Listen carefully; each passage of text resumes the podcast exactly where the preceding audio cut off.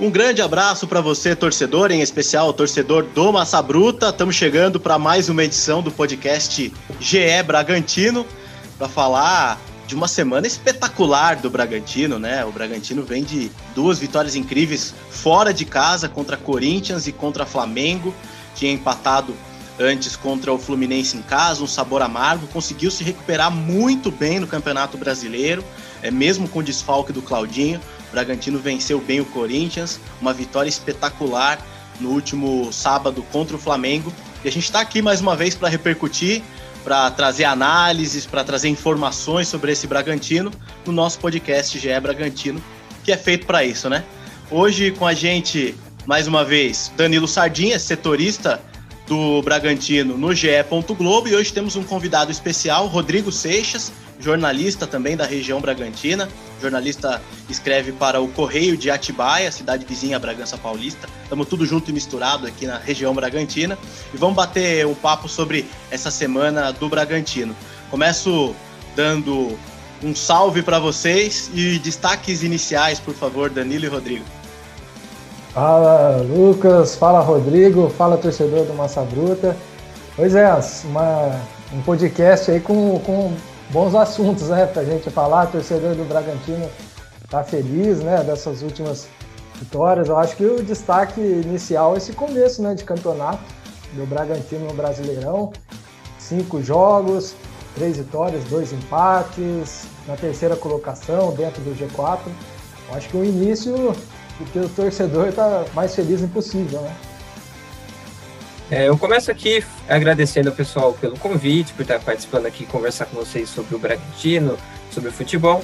E acho que o destaque é que o Bragantino não só ganhou duas partidas, como ganhou duas partidas de adversários fortes e jogando de formas diferentes.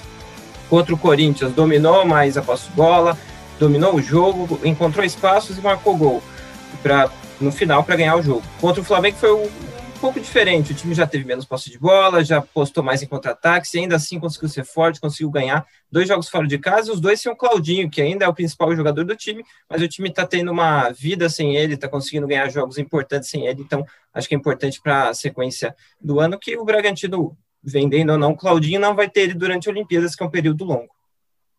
É, eu acho que essas duas vitórias, é, vamos começar, antes da gente falar da do Flamengo, vamos dar uma pincelada em relação ao jogo do Corinthians, que foi um jogo importante, é, na minha visão, porque o Bragantino soube, soube aproveitar a fragilidade do Corinthians, o Corinthians teve pouquíssimas, pouquíssimas chances, fez o gol ali na primeira que teve com o Rony, depois parou de jogar. Aí o Bragantino é aquele jogo que o Bragantino gosta, né? Que ele consegue se impor, que ele consegue tocar a bola com, com tranquilidade, ele consegue esticar as bolas quando ele vê a necessidade de acelerar.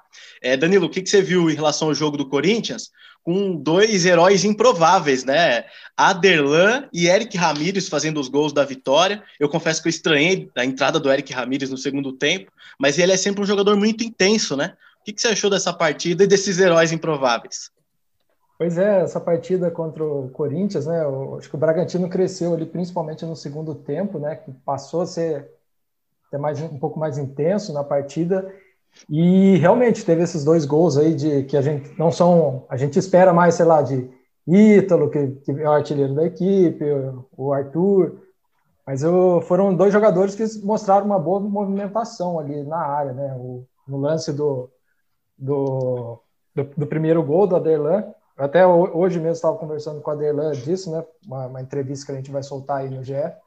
E ele estava falando que eles assistiram aos vídeos um pouco antes do Corinthians e viram que ali na primeira trave é, ficavam jogadores mais baixos. Então teve essa movimentação dele chegar ali na primeira trave para desviar para o gol. E também o, o, o, lance também do, do Ramírez também, né? Uma bola ali que ele se impôs ali para brigar pela bola e conseguiu fazer o gol, o gol da virada. Mas nessa partida eu também quero destacar a volta né, do, do Raul como titular né, da equipe.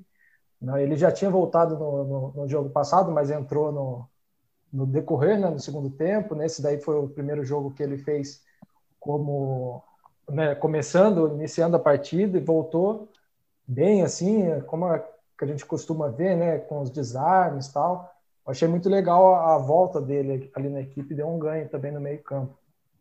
E o Raul volta para ser titular absoluto, né? Tava fazendo muita falta. Sim. O Rodrigo Seixas, você é um cara que gosta muito de, de, analisar tática, né? Analisar as formações, as escalações, as movimentações dos atletas. Em relação ao jogo do Corinthians, né? É, é isso mesmo o que, eu, o que eu consegui analisar? O time aproveitou as fragilidades, jogou de uma maneira que gosta, mesmo fora de casa? O Bragantino conseguiu se impor na arena do Corinthians. Colocou lá o o Raul para ser o organizador principal, que começa as jogadas junto ali com o Ortiz, foram os dois caras que mais tocaram na bola no jogo, cada um tocou mais de 100 vezes na bola, então são caras que acabam sendo toda hora acionados para começar jogadas e para dar uma continuidade no jogo do Bragantino enquanto domina esse jogo. E lá na frente, sem o Claudinho, a primeira aposta foi o Pedrinho, que até circulava bem, teve algumas chances. O Arthur, principalmente no segundo tempo ali, acha uma bola, só que o Pedrinho estava meio, acho que ansioso naquele jogo, que quando ele sai na frente do Cássio, ele chuta para fora. Então, naquela fase final, quando o time está um pouco mais cansado, ele fez o Barbieri fez uma coisa que ainda não tinha feito em nenhum momento, que foi colocar o Ramires ali mais próximo da área. E o Ramires está se mostrando um jogador muito versátil, porque ele conseguiu ter tanto presença de área quanto em posição para roubar a bola lá na frente. Tanto que ele até repetiu o Ramires no lugar do Claudinho no jogo contra o Flamengo.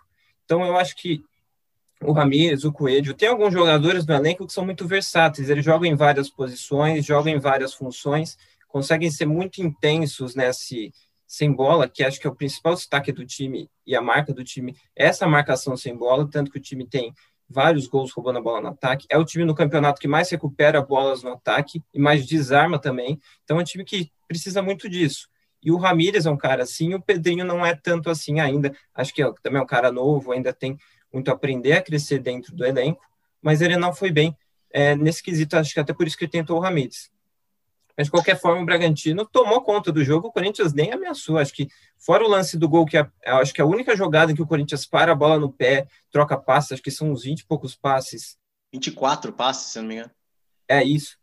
E acho que aquele acho que é o único momento do jogo que o Corinthians coloca a bola no chão e tenta jogar, porque na parte na maior parte do tempo o Corinthians tentava bolas rápidas no Mosquito ou no Vital e acabava perdendo a bola e não criava nada.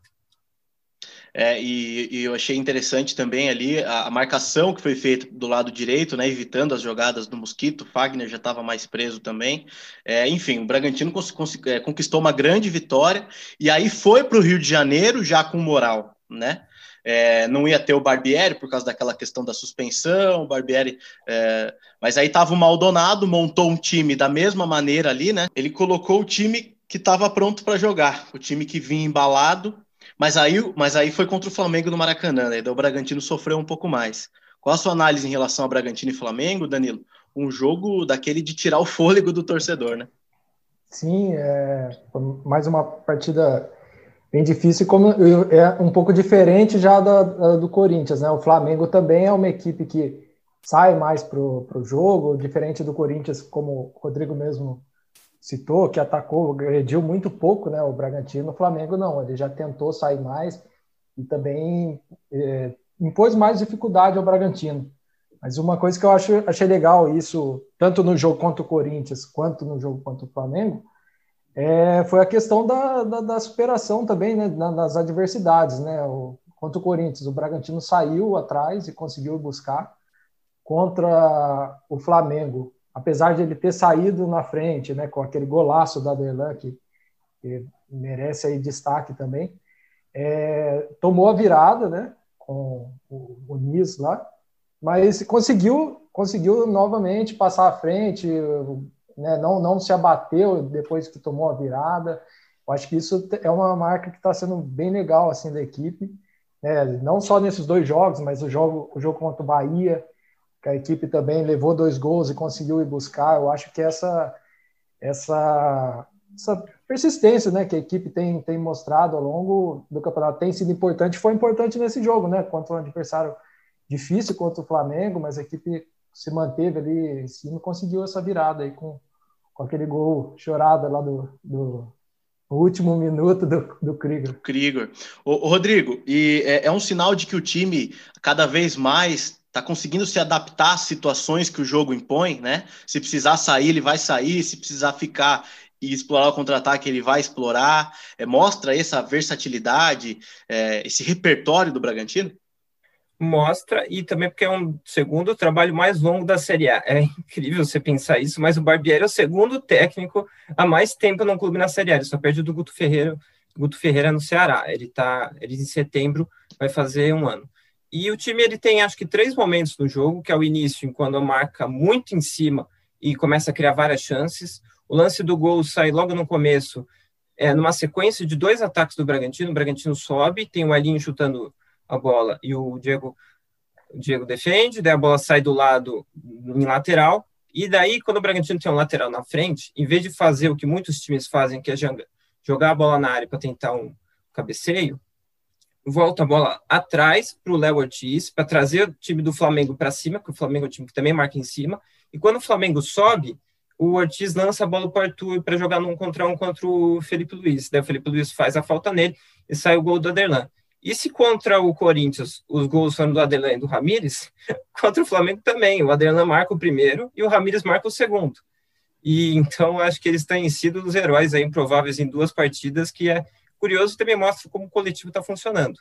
Mas depois do início, que o Bragantino faz essa pressão muito forte, o time fica no meio termo. A pressão ela vai alternando alguns momentos para o time poder atacar mais, mas em maior parte do tempo o time fica sem a bola, porque o Flamengo é o time que mais fica bola no Brasil, porque tem muito talento. Os dois volantes do Flamengo são o Gerson e o Diego, são dois jogadores de muito bom toque de bola. Então, assim, é um time que você vai ter menos posse de bola de qualquer forma. Naturalmente, né? Acho que foi 60 e 60 alguma coisa contra 30 e pouco do Bragantino. Posse é, no primeiro tempo foi menos, no segundo tempo foi mais ainda. Acho que no segundo tempo chegou a 70.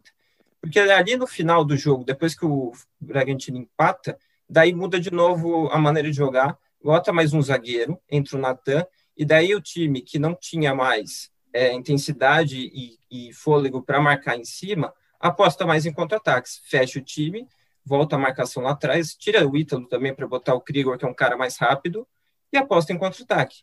Deu certo. Não é sempre que vai dar certo, mas nesse jogo deu certo. Nesse dia, o handicap, que às vezes a gente chama, estava para o Bragantino, porque o Bragantino não atacou tantas vezes. É um time até que perde muitos gols em outros momentos, mas nesse dia deu tudo certo. Marcou aquele gol com o Aderlan, que é totalmente improvável. O Ramis marcou um gol com uma bola que sobra na área. E no último lance, o jogo 52, o juiz podia ter acabado antes. O Bragantino consegue o gol. E o que foi o contrário contra o Bahia. O Bahia foi um jogo que o Bragantino controlou o jogo inteiro, só que o Bahia atacou no primeiro tempo duas vezes, marcou dois gols e complicou o jogo. Então, acho que o campeonato brasileiro de pontos corridos tem isso. Tem jogo que você está com handicap a seu favor, tem jogo que está contra. O Bragantino está pelo menos conseguindo equilibrar esses jogos, está conseguindo ser competitivo das duas formas, né? Precisamos falar do gol do Aderlan, né? É, precisamos analisar essa jogada. Você já, eu, eu, eu devo conversar com ele logo, logo aí também para uma outra reportagem nossa da TV, mas assim, para mim foi um lance é, em que ele fez a leitura correta e o resultado foi espetacular. A gente pode falar, ah, mas foi sem querer. Mas ele fez a leitura correta do lance. Ele passou da bola e puxou. Era o que ele podia fazer ali. Deu sorte da bola entrar na gaveta. O que, que você leu aí desse lance, Danilo? É, então, ele, ele até comentou né, na, na, na, saída do intervalo né, que a bola, quando foi lançada, veio um pouco baixa. Né? Então, a, a primeira preocupação dele ali no momento foi evitar o contra-ataque. Né? Então, ele deu a, a, puxada ali com o calcanhar e falou: a, a, ideia eu acho que era jogar na Seja área. Seja o que né? Deus quiser. Seja o que Deus quiser. Cara. Eu até falei, estava conversando com ele, falei: o que, que você sentiu aí quando você, na hora você viu a bola entrando? Ele falou, nossa, eu, tipo, joguei para trás lá na hora que eu vi, daí você sai só agradecer, né? Tipo, não era, ele mesmo admitiu, foi um pouco sem querer, não era a ideia, ah, vou adiantar aqui a marcação e vou dar de calcanhar pro gol. Ele a usou ideia... o recurso que ele tinha ali na hora, né? É, então, a ideia, a ideia era evitar, como a bola veio baixa, né? Ele falou, vou evitar o contra-ataque, o time todo lá na frente, os zagueiros lá na área. Então, a ideia era evitar o contra-ataque, foi um golaço Digno, o, o Bragantino, ultimamente, aliás, tem feito os belos gols, né? Quanto o Flamengo no Brasileirão 2020, lá no Maracanã, o Claudinho fez aquele golaço. Contra o Fluminense, no, na Copa do Brasil agora, quase que o Lucas Evangelista marca também um golaço, né? ele chapelou, entrou e a bola passou muito perto. Então, é um estádio aí que o Bragantino tem, tem dado sorte aí para sair golaços do Bragantino. É aquela, aquela, jogada em que ele vai tentar o resto da vida, nunca mais vai fazer esse gol, mas por, por esse dia valeu e valeu vitória. Então acaba sendo ainda mais especial para ele por ter valido os três pontos. E é importante a gente destacar também, mais uma vez, né, o, Arthur de novo sendo importante. A gente estava falando do Ítalo, né, contra o Corinthians, a jogada do segundo gol, o Ítalo faz ali um corta-luz, meio que dá um toquinho na bola, mata a defesa do Corinthians e ele sai para tabelar e finaliza de frente para o gol, né? É, ontem a gente tem que destacar o terceiro gol, a participação do Arthur foi espetacular, na, a leitura de jogo dele, ele esperou o momento certo e colocou a bola praticamente com a mão na cabeça do Krieger. Né? Sim, o Arthur é um, é um cara, né, que é, a gente no primeiro podcast aqui, né, falou que, ele se movimentava criticamos, bem, criticamos, é, criticamos, que estava se movimentando, movimentando bem até, mas estava faltando aquela efetividade. E, e, nesses últimos jogos ele tem sido essencial para a equipe, tanto com assistências ou com, com os gols aí que marcou contra o Bahia, contra o Fluminense. Agora, né, ele ali na cobrança do, do escanteio do Aderlando contra o o Corinthians, agora esse lance do Krieger também, que foi um cruzamento na medida. O Krieger também tem, tem os méritos de ter cabeceado muito bem, né? Entrou ali no, na, no meio do, dos dois ali, do Rodrigo Caio, do Felipe Luiz, conseguiu cabeceio certeiro. Então, assim, o, o Arthur realmente, nesses últimos jogos, tem sido decisivo para o Bragantino. É, é, é, o que a gente esperava dele, né, Rodrigo? Porque assim, é um jogador que sempre deu, sempre foi uma válvula de escape, sempre deu opção pelo lado direito. Só que tinha dia que parecia que ele não queria jogar, tinha dia que parecia que ele recebia e tocava para trás. É, e agora não, nesses últimos jogos, ele tem ido para cima, tem finalizado mais, tanto de perna esquerda quanto de perna direita, e dando pelo menos as assistências, participando de gols.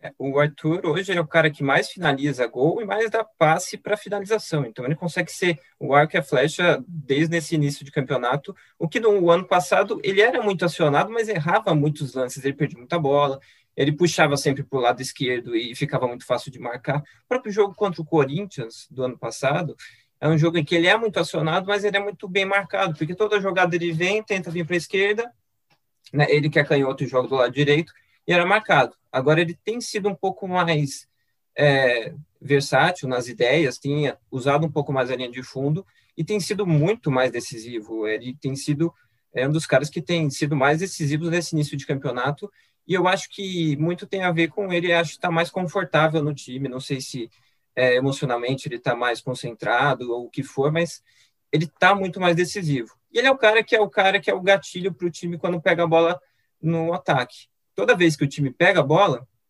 você pode ver, ele nem olha para onde a bola está no momento logo depois, ele já sabe que ele tem que correr, então já pega a bola e já dispara. E se ele não receber a bola, pelo menos ele incomoda a defesa que tenta marcar ele.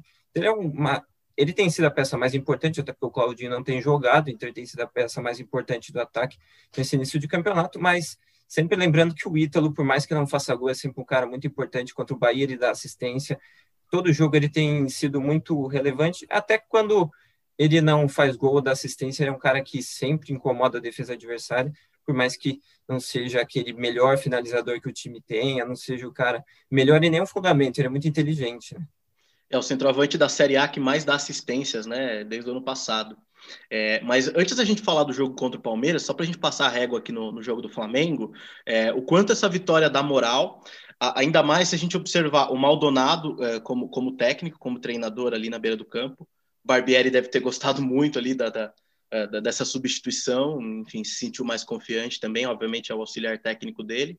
Mas o quanto essa vitória dá moral, e, meu, dos nove pontos fora de casa, teoricamente, né? É, que agora contra, é, dos seis pontos fora de casa, o Bragantino ganhou seis e tem agora o jogo contra o Palmeiras para encerrar essa sequência contra, contra gigantes aí, teoricamente, Danilo. O, o quanto você vê esse time fortalecido para a sequência?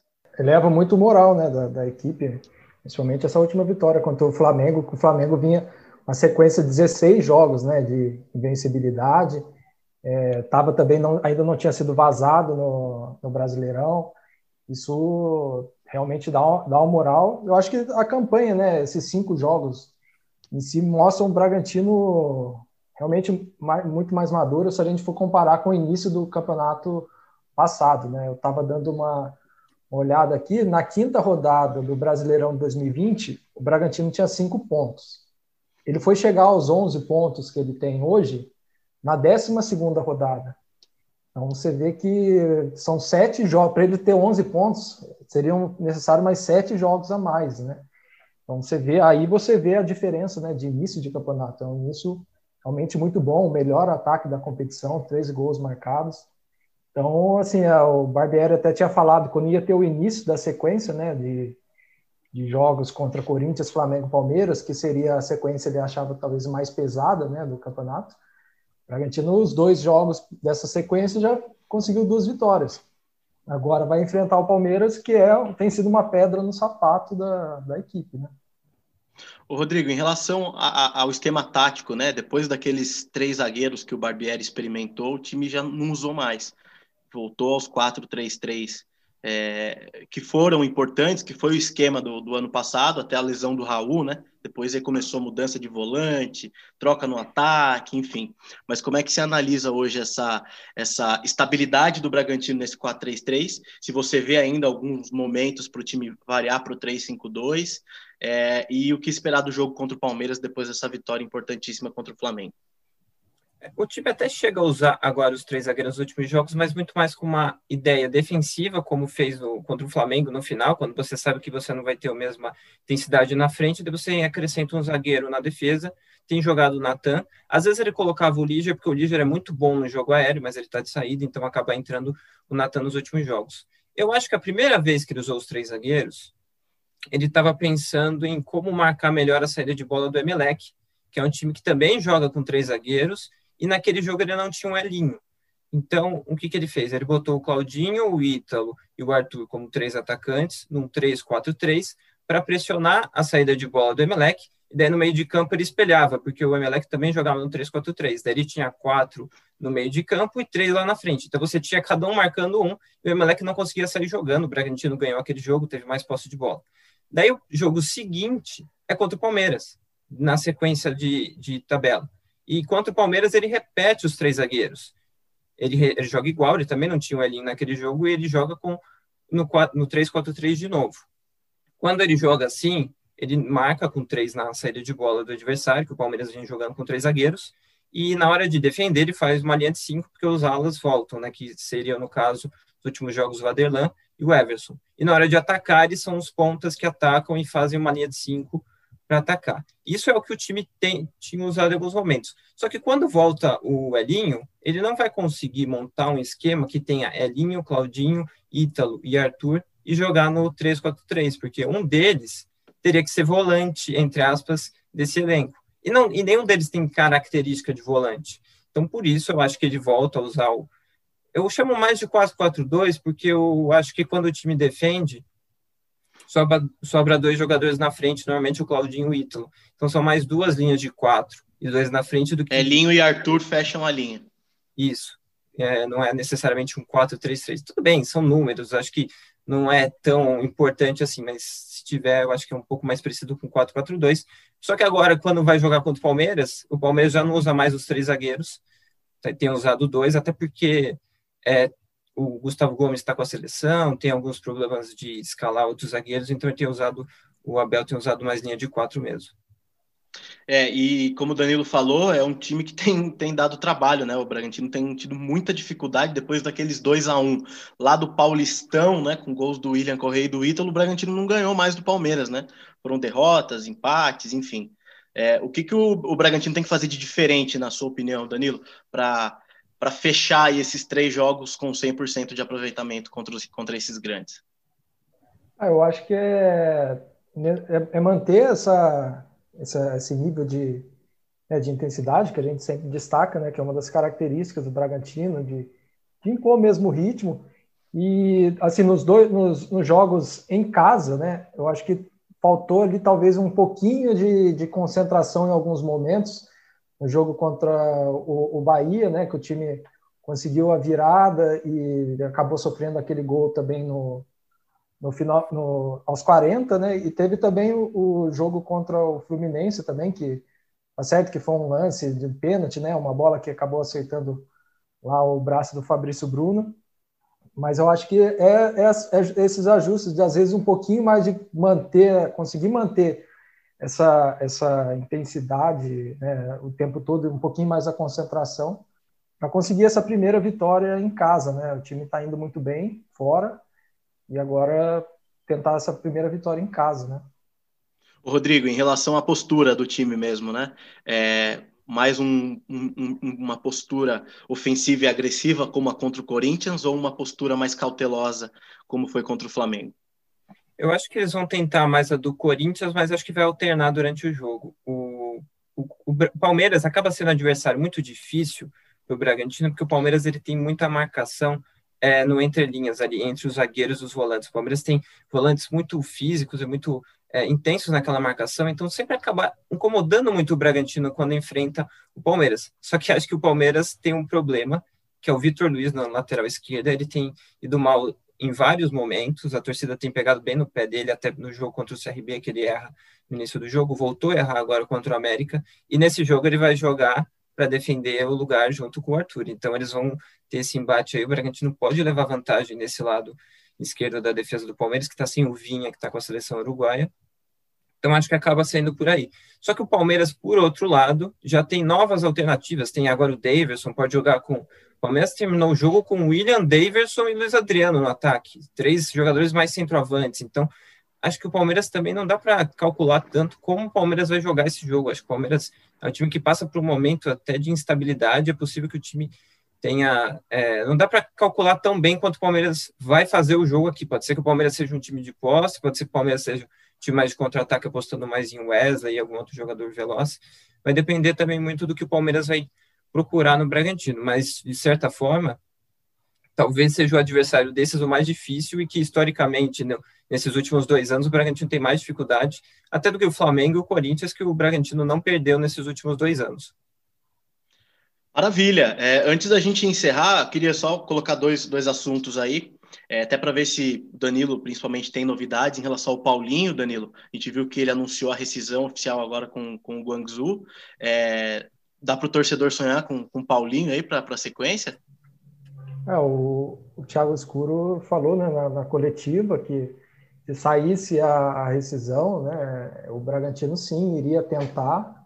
Eu acho que assim, existe a possibilidade, né? Um jogador que está treinando já com a equipe, gosta né, de Bragança, tem toda essa relação, então isso é um ponto a favor. E o Bragantino quer, né? O Thiago até mesmo falou que é, foge um pouco do padrão né, das contratações da equipe, que são investimentos em jogadores mais jovens, mas nesse caso vale a pena né, o investimento e tal.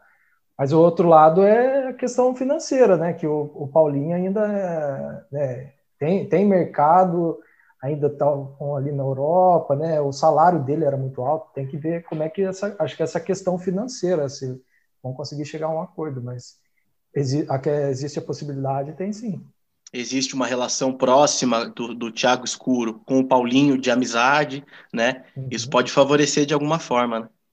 É, sim, é, então, é, tem toda essa relação. O, o, Paulinho já mostrou que gosta, né, do Bragantino, e o Bragantino também quer ele. Agora vamos ver se conseguem entrar no acordo aí. Bom, guardemos cenas dos próximos capítulos. Rodrigo, é, o quanto o Claudinho fez falta nesses jogos e vai fazer falta daqui para frente. Acha que o time tem capacidade de, de, de, Já mostrou aí, né, nesses dois jogos, mas embalar uma sequência mesmo sem o Claudinho? Qualidade tem, é que o time ele é montado no indivíduo, não é montado no individual, é montado no coletivo, né? Então, o Claudinho acaba sendo o toque final desse time, né? O desequilíbrio, o, o drible, uma jogada, ele tinha uma jogada do chapéu. Então, assim, são umas jogadas diferentes que ele consegue. Não tem nenhum outro jogador no elenco e talvez no Brasil sejam poucos que façam isso. Então, o time, logicamente, vai perder sem ele. Mas não quer dizer que o time seja fraco sem, se mostrou muito forte só que vai ter que ter novas alternativas. O Ramires vai funcionar ali em alguns jogos e outros jogos eu acho que vai ter que ter outro cara para jogar ali, um cara mais criativo mesmo, principalmente jogos que você vai ter mais a posse de bola. O, Pre, o Pedrinho pode ser esse cara, mas pode ser outro, pode tentar o Lucas Evangelista ali e botar o Ramires na dele ou colocar algum outro volante no lugar do Evangelista. Acho que tem alternativas. Ou até o Gabriel Novaes, que não vem jogando porque está machucado, pode ser o principal atacante com o Ítalo ali naquela função. Acho que o time tem opções. Mas por enquanto o time obviamente vai perder assim o Claudinho, mas vai ficar vários jogos sem ele. Então, com ele ficando ou não no Bragantino, vai ficar vários jogos porque ele vai jogar Olimpíadas, né? Estamos chegando ao fim então da, do nosso episódio número 4 do podcast GE Bragantino. Danilo Sardinha, Rodrigo Seixas, muito obrigado mais uma vez pela participação. Peço a vocês um destaque final antes da gente encerrar. Bom, meu destaque final acho que é a equipe feminina do, do Bragantino, né, que conquistou a classificação para né, a próxima fase do Campeonato Brasileiro, na, o campeonato na primeira fase, uma primeira fase impecável, com várias goleadas, né, destaque aí para atacante Ariel, que é a artilheira do campeonato, e né, marcou quatro gols no último jogo, uma atleta que já tinha ido bem no, no Taubaté, no São José, então destaque aí para a equipe que vai enfrentar o JC do, do Amazonas na, nas oitavas. E os primeiros jogos, primeiro jogo desse mata-mata vai ser no dia 27 e o jogo de volta em Bragança, dia 4 de julho. Em Bragança, eu não sei se vai ser em Bragança, talvez a equipe tem jogado em Jarinu, né? Ou Jarinu, né, no, no CT. É, mas a, o mando do segundo jogo é do, é do Bragantino. Então, o meu destaque é para a campanha da, da, equipe feminina que começou muito bem, o Brasileiro Feminino A2. Rodrigão, seu destaque final, obrigado pela participação mais uma vez. Obrigado pelo espaço, você, todo mundo do GE. Eu queria é, falar, eu ia falar também do feminino, que é um ótimo destaque. Acho que o time tem tudo para subir esse ano, tá, tem se mostrado muito à frente dos outros. Mas então vou pegar o Fabrício Bruno, que é um cara que quando chegou no Bragantino, o Felipe Conceição apostava muito nele. Ele começa o campeonato brasileiro como titular e erra tudo no início do campeonato brasileiro do ano passado. Ele erra tudo, ele faz pênalti, ele, ele erra a saída de bola, ele erra a marcação, erra tudo.